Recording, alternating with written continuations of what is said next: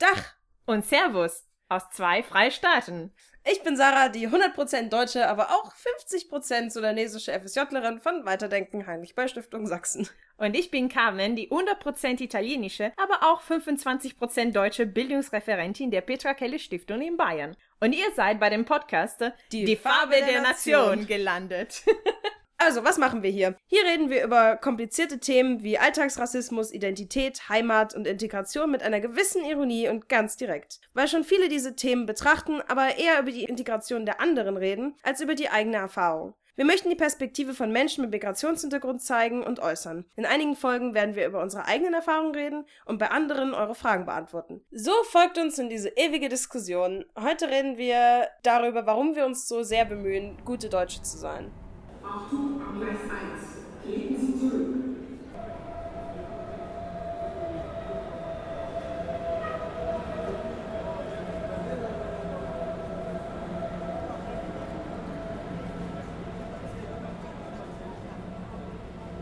Ja, gute Deutsche zu sein. Was bedeutet das überhaupt? Es ist auch eine Frage von Stereotype. Was bedeutet Deutsche zu sein?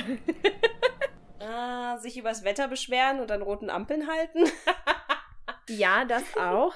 Ja, oder sehr pünktlich zu sein, sehr verbindlich, so verantwortungsvoll. Da sind aber so die positiven Sachen. Ich finde, ja. ähm, dass, also so meine Erfahrung ist, dass ja, man hat den Eindruck, um sich Mühe zu geben, sich zu integrieren, dass man äh, möglichst deutsch sein sollte, aber empfiehlt irgendwie nur die positiven Sachen von Deutsch zu sein. Beispielsweise, ich finde auch eine der schlechtesten Sachen, die für mich äh, Deutsch zu sein bedeutet, ist äh, die Tendenz, den anderen zu sagen, wie du dich verhalten solltest. Oh ja. Das ist mir tausendmal passiert, keine Ahnung, auf die Straße mit dem Fahrrad, wenn ich so zwei Meter auf den Fußlaufstraße gefahren bin, weil ich einfach mein Zuhause erreichen soll, dass die alte Frau mir gesagt hat, du bist auf den falschen Weg und so weiter und so fort. Also diese Tendenz mag ich nicht, empfinde ich als negativ und ich bemühe mich natürlich nicht, das äh, in meine so Verhalten zu übernehmen. Aber ich empfinde nichtdestotrotz,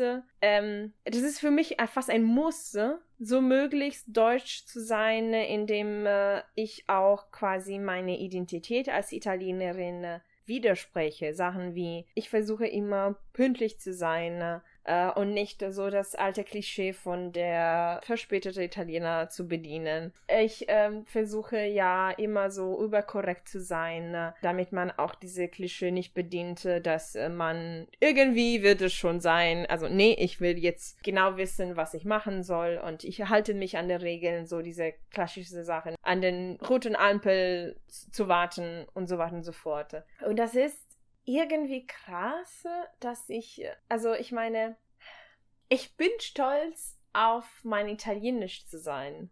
Das ist für mich eine positive Sache. Ist es ja eigentlich auch. Und Kanin hat mir gesagt, dass du überpünktlich sein soll und überkorrekt sein soll, um überhaupt in Deutschland leben zu dürfen. Kanin hat mir das geäußert. Ich meine, es sind so diese Mechanismen, die bei dir im Kopf, wenn du im Ausland lebst oder auf jeden Fall in einem Land wohnst, wo du dich nicht 100% als zugehörig fühlst, dass äh, du dich anpassen solltest an diesen Kanon, an, an was äh, so als positive deutsche Tugend betrachtet sind. Also Kanon hat mir das vorgeschrieben und das ist quasi, ich finde, eine Art von äh, Selbstrassismus, in dem man äh, quasi seine Identität widersprichte und von sich abebte, entfernte, um Teil der Gesellschaft sich zu fühlen. Ja, nee, würde ich dir auf jeden Fall recht geben. Das ist auch bei mir so. Und das, obwohl ich ja in Deutschland geboren und aufgewachsen und sozialisiert wurde. Also eigentlich geht's quasi gar nicht ähm, in Anführungsstrichen deutscher als ich. Mhm. Aber irgendwie habe ich trotzdem immer das Gefühl, diese Klischees bedienen zu müssen. Mhm. Und ich bin von Natur aus nicht besonders pünktlich, ich habe ein Problem mit Zeit so. Und äh, noch ganz viele andere sagen, ich bin sehr, sehr laut, ich rede immer sehr, sehr laut. Und das ist auch so ein Klischee, das so Arabern und Afrikanern zugewiesen wird. Mhm. Ganz, ganz viele andere Sachen. Ich bin sehr optimistisch, immer so ein bisschen verrückt und sehr, weiß ich nicht, energiegeladen und so. Und das wird aber oft einfach diesem, meiner afrikanischen Hälfte quasi zugewiesen, obwohl das mhm. einfach nur meine Persönlichkeit ist. Mhm. Und ich bin halt so. Und das hat eigentlich nichts damit zu tun, dass mein Vater aus dem Sudan stammt. Ähm, weil tatsächlich sind Sudanesen ähm, relativ gesetzt.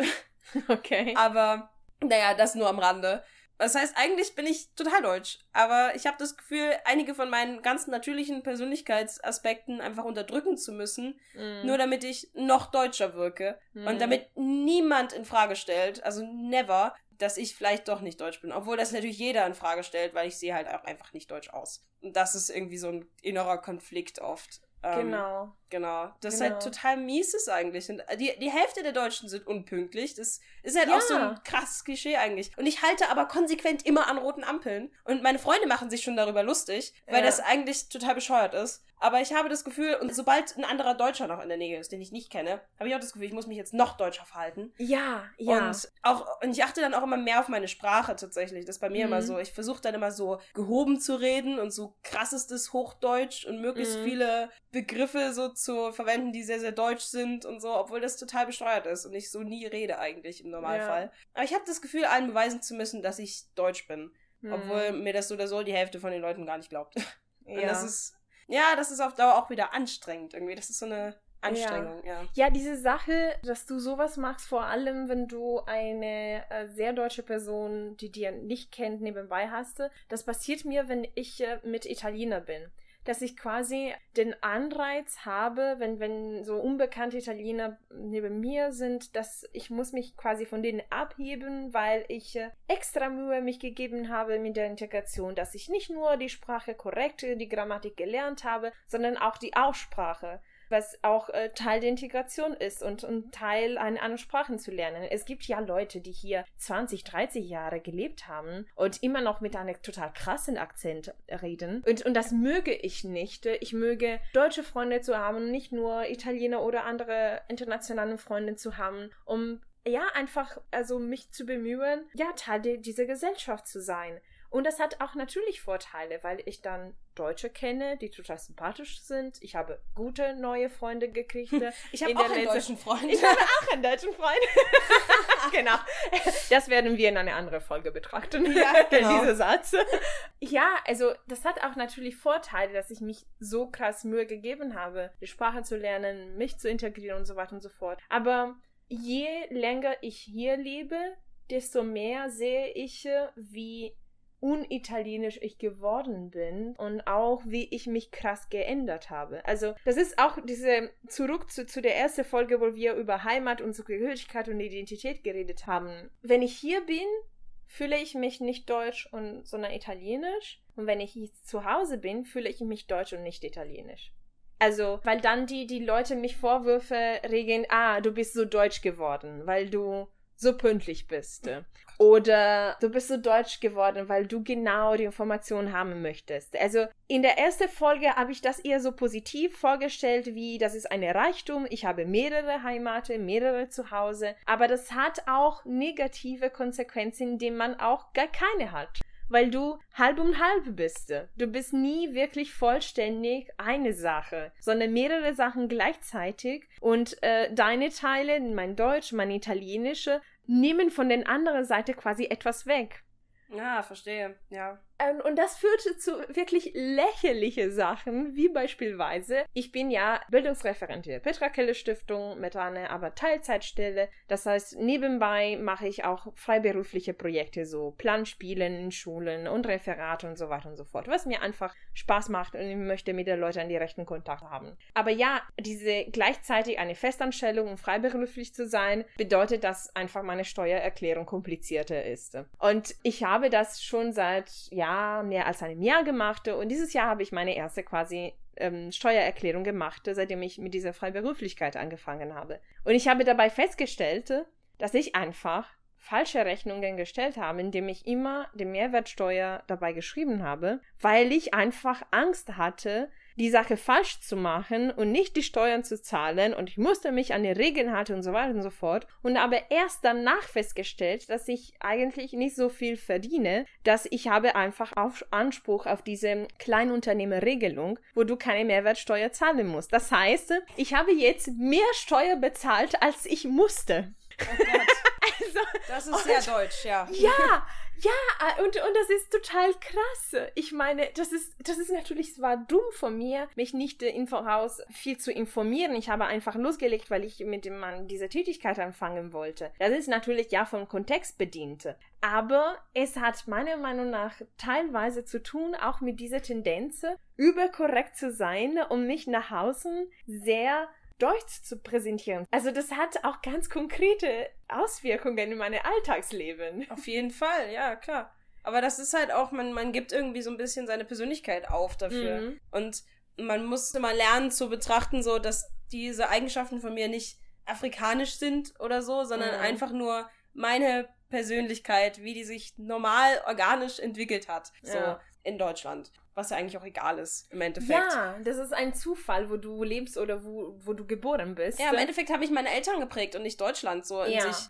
Und ich habe auch erst sehr, sehr spät festgestellt, dass ich nicht ganz deutsch bin. Also ich habe, das realisiert man ja als Kind nicht so richtig. Mhm. Aber ähm, was du noch gesagt hast mit der Heimatlosigkeit, das verstehe ich sehr gut tatsächlich. Und das Problem ist bei mir, ich habe gar keine zweite Heimat in dem Sinne, mhm. in, in einem zweiten Land, weil ich würde Sudan jetzt trotzdem nicht so richtig als meine Heimat betrachten, mhm. weil ich da einmal zwei Wochen war. Ja. Also ich war in der Türkei länger. Mhm. Ähm, und das ist so, ich hätte gerne ein Gegenstück und ich habe irgendwie ganz, ganz viel Hoffnungen da reingesetzt in, in den Sudan so, weil ich dachte, oh mein Gott, da wird man mich annehmen und da wird alles super sein und alle mhm. total. Und ja, die waren alle so super freundlich, aber dort war ich natürlich die Deutsche, weil ich war auch viel heller als alle anderen. Ja, klar. Und da war ich weiß, also tatsächlich. Und Krass.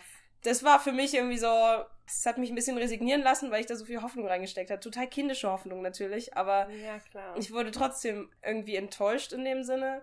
Und jetzt versuche ich meine Heimat halt irgendwo anders zu suchen, aber ich weiß immer noch nicht so ganz, wo die eigentlich ist. Mhm. Aber ja, das kann ich total nachvollziehen, was du jetzt meintest. Nur halt, dass ich kein zweites Land habe in dem Sinne, sondern einfach ja. nur irgendwo suche. Genau, ich finde einfach krass festzustellen, dass man auch ja zwischen Anführungszeichen rassistisch mit sich selbst sein kann. Dass, ähm, wenn man hat so diese Stereotype, diese Kategorien im Kopf, die auf sich selbst setzte, was bedeutet, sich so und so zu verhalten, dann gehöre ich zu dieser Bevölkerung. Wenn ich mich so und so verhalte, dann gehöre ich zu einer anderen. Und ja, wie du gesagt hast, im Endeffekt bist du eher von deinen Eltern geprägt und deiner Umgebung, deine Freunde, deine Familienangehörige als von deinem Land, wo du wohnst. Ja, ich bin einfach ich.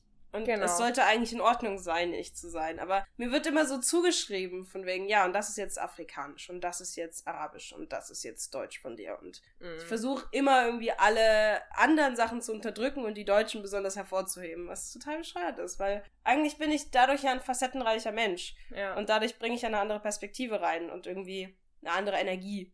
Mm. Was ja Leute auch immer ganz lustig finden, weil ich immer so übernett zu allem bin. ähm, und das ist einfach ein, ein, Charakterzug, der eigentlich super ist. Aber den mm. versuche ich immer so ein bisschen zu unterdrücken, weil Deutsche sind eigentlich grimmig. Und Deutsche sind immer so, die gucken in der Bahn so, als wäre gerade jemand gestorben. Naja, und dann denke ich mir immer so, okay, ich schaue jetzt auch in der Bahn so, obwohl ich gerade richtig hart grinsen muss, weil ich irgendwas Lustiges gesehen oder gelesen habe. Und Tatsächlich versuche ich auch die schlechten Eigenschaften zu übernehmen. Das ist mhm. ja das mhm. Komische daran. Es ist eigentlich total bescheuert, die ganze Zeit zu gucken, als wäre, keine Ahnung, Regen, Sturm draußen und als wäre alles scheiße. Weil normalerweise finde ich den Tag immer super. Aber ich denke immer, das ist Deutsch so. Obwohl das ja nicht unbedingt Deutsch ist. Also ich meine, Deutsche sind halt auch alle Menschen und das vergesse ich oft. Und das finde ja. ich eigentlich gar nicht so gut bei mir. So, ich bin rassistisch gegenüber mir selbst und gegenüber den Deutschen im Endeffekt mm. damit. Und Rassismus ist kacke in jeder Hinsicht. Deshalb ist es eigentlich ja. nicht gut so. Aber naja, man kann nur versuchen, irgendwie sich dem bewusster zu werden und dagegen vielleicht einfach zu wirken, so genau. von sich aus. Genau. Wir haben Zeit. Wir wachsen mit unserem eigenen Rassismus. genau. Super Fazit. Und das war's für diese Folge. Folgt unsere Gespräche auf Soundcloud, Apple Podcasts oder sonst, wo ihr Informationen über die Petra Kelly Stiftung und Weiterdenken kriegt. Die Musik ist von Kevin MacLeod. Für Kommentare, Fragen und Anregungen, die Hashtags der Wochen sind gute Deutsche und es gibt Regeln. und natürlich wie immer FDN. Bis zum nächsten Mal oder auch nicht. Wir freuen uns. Tschüss. Ciao.